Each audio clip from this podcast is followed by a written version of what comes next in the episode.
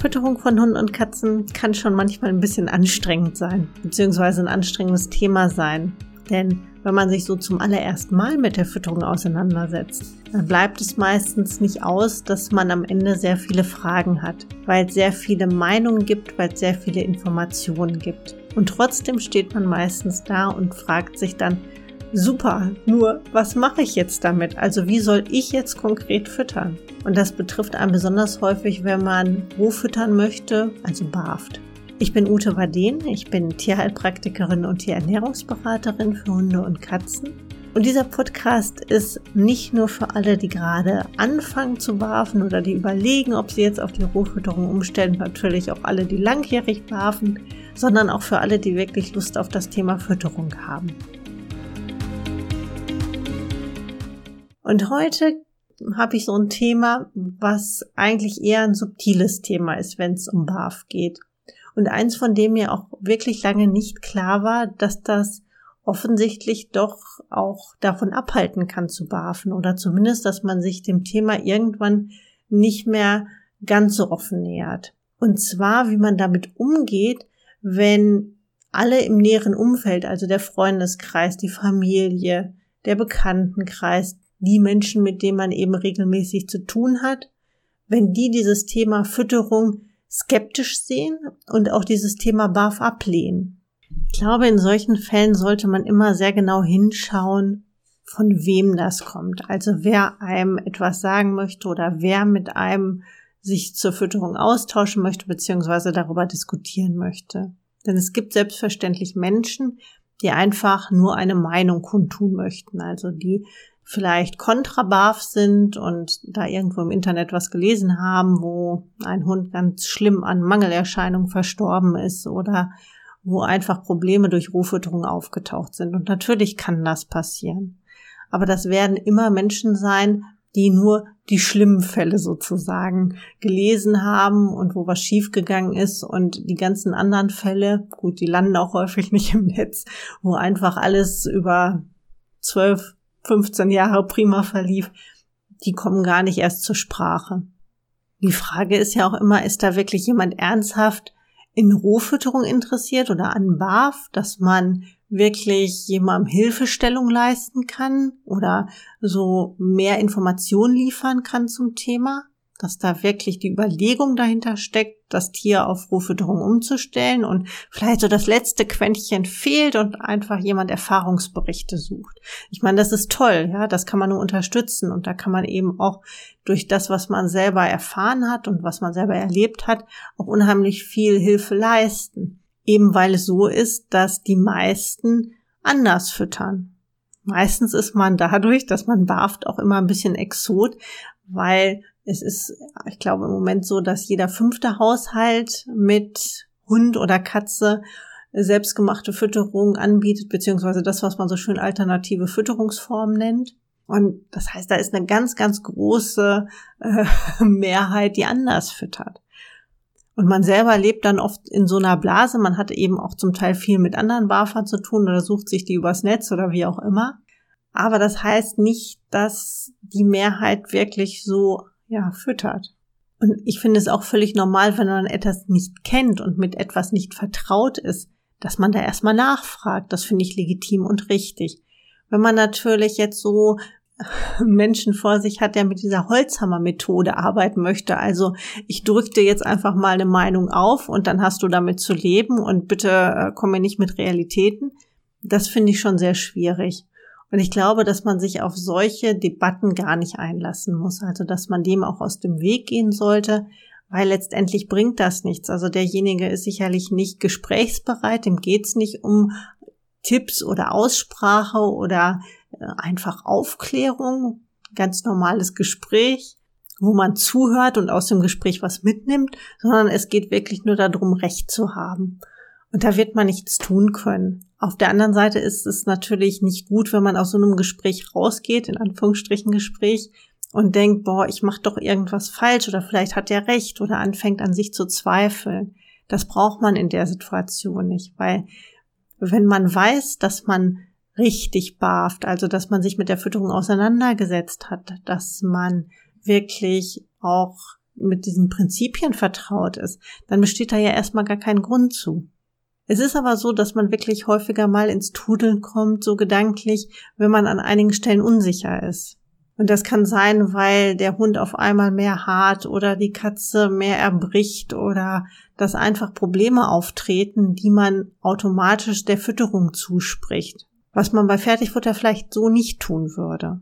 Und deswegen, da sollte man dann einfach gucken, dass man bei sich selber nochmal ansetzt und überprüft, ob die Fütterung, die man da hat, so in Ordnung ist, vertretbar ist, ob es da irgendwas gibt, was man optimieren kann und ob es tatsächlich sein kann, dass das Problem, was da jetzt entstanden ist, ob das überhaupt mit der Fütterung zu tun hat.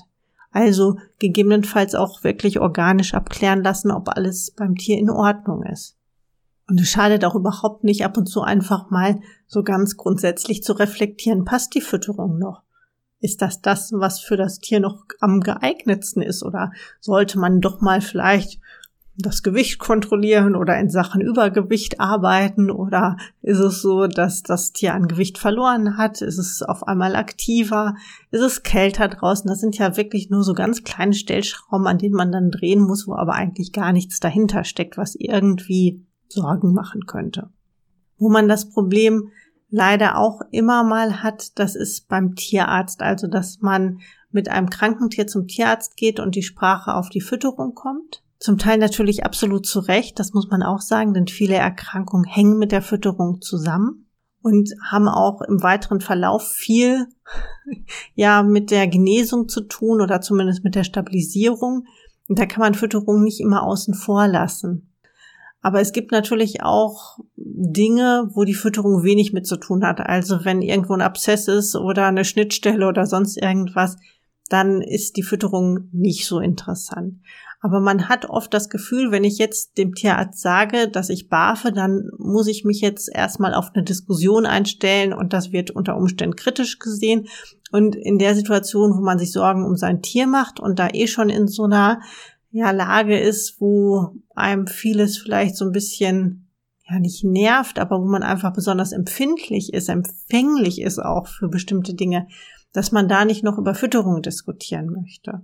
Ich würde immer sagen, wenn es darum geht, dass der Tierarzt wirklich ein ganzheitliches Bild braucht, also wenn eine Erkrankung vielleicht da ist, die mit der Ernährung zu tun hat, dann sollte man auch die Karten auf den Tisch legen. Ja, also wenn irgendwo Nierenprobleme sind oder Leberprobleme sind oder sonstiges, dann hat die Fütterung damit zu tun, beziehungsweise dann muss die Fütterung umgestellt werden. Das heißt nicht, dass die Erkrankung durch die Fütterung zustande kommt. Das ist ein ganz anderes Thema. Denn wenn dem so wäre, dass gebarfte Tiere irgendwie ständig krank sind oder dass alle Erkrankungen, die auftreten, dann automatisch durch Barf verursacht werden, dann dürften alle anderen, die ja fertig gefüttert werden, diese Erkrankung nicht haben oder nie in diesem Umfang haben. Und das ist erfahrungsgemäß nicht so. Was man aber wirklich für sich selber klarkriegen muss, ist, eine Erkrankung entsteht nicht automatisch aus der Fütterung heraus. Es gibt in den seltensten Fällen ein Vergleichsblutbild oder ähnliches, wo man sicher sagen kann, oh, seit du barfst, haben sich die Werte aber jetzt so verschlechtert, das kommt wirklich durch die Rohfütterung, sondern normalerweise hat man eine Erkrankung und die muss eben nicht zwingend etwas mit der Fütterung zu tun haben. Das kriegt man in den seltensten Fällen wirklich noch raus. Außer die Fütterung ist wirklich so falsch im Sinne von schlecht zusammengestellt oder schlecht, unpassend, dass es ganz offensichtlich ist, dass da ein Zusammenhang besteht. Aber ansonsten, m -m. wichtig ist natürlich auch hier, dass man dann, wenn man sagt, man barft, dass man auch wirklich sich mit der Fütterung auseinandersetzt, dass man auf Fragen antworten kann, dass auch klar ist, dass man jetzt nicht irgendwas macht, sondern dass man das verantwortungsvoll angeht. Der andere Punkt ist die Familie oder der enge Freundeskreis. Und auch da gibt's ja manchmal ein bisschen Unverständnis.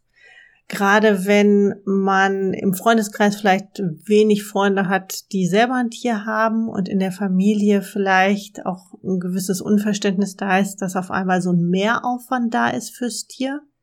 Das kann ein Partner durchaus ganz unterschiedlich sehen als man selber. Das ist auch in Ordnung, ähm, weil man selber an der Stelle meistens schon weiter ist. Ja, also man selber hat sich vielleicht schon mit der Fütterung beschäftigt, der andere aber noch nicht oder die anderen noch nicht, egal jetzt ob Mann, Kinder, Frau, Kinder, was auch immer, ähm, wer auch immer. da muss man also vielleicht auch Überzeugungsarbeit leisten im Sinne von, man muss drüber sprechen, warum man die Fütterung jetzt für das Tier am geeignetsten hält, warum man denkt, dass es den Mehraufwand wert ist. Das ist natürlich besonders plausibel bei Erkrankungen, aber es kann auch einfach etwas sein, wo man prophylaktisch arbeitet. Und manchmal finde ich es auch gar nicht so wichtig, dass man diskutiert. Also es gibt natürlich Situationen, in denen muss man sprechen, aber manchmal ist besser machen.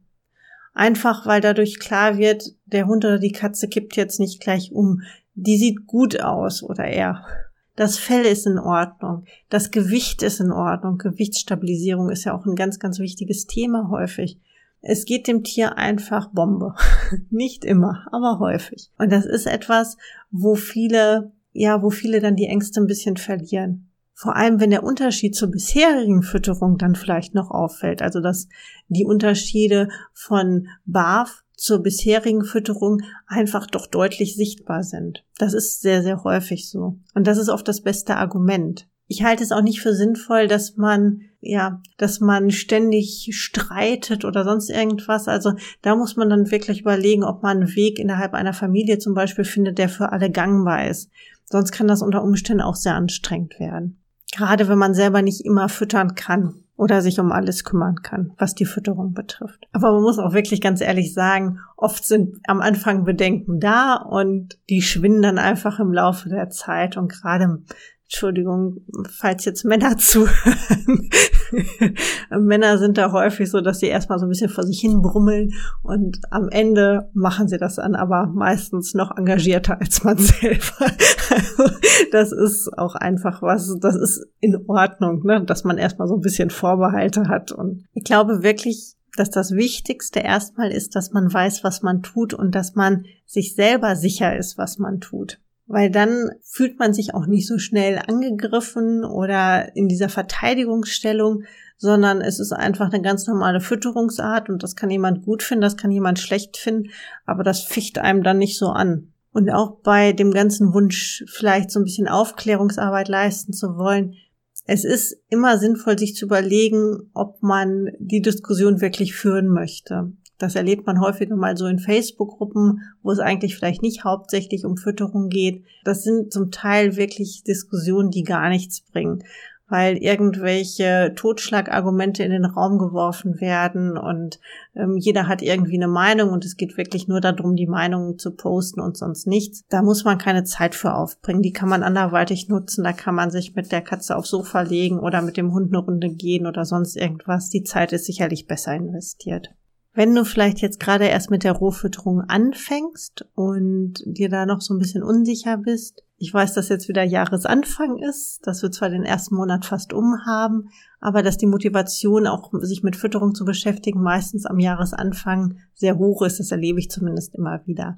Wenn du da vielleicht noch Unterstützung brauchst, ich habe vor Jahren mal eine Checkliste für BAF-Einsteiger geschrieben und wenn du Lust hast und die, ja, die Liste brauchst oder die haben möchtest, dann schick mir einfach kurz eine Mail. info info.barfgut.de Gut, dann würde ich sagen, wir hören uns beim nächsten Mal und bis dahin frohes Füttern. Tschüss!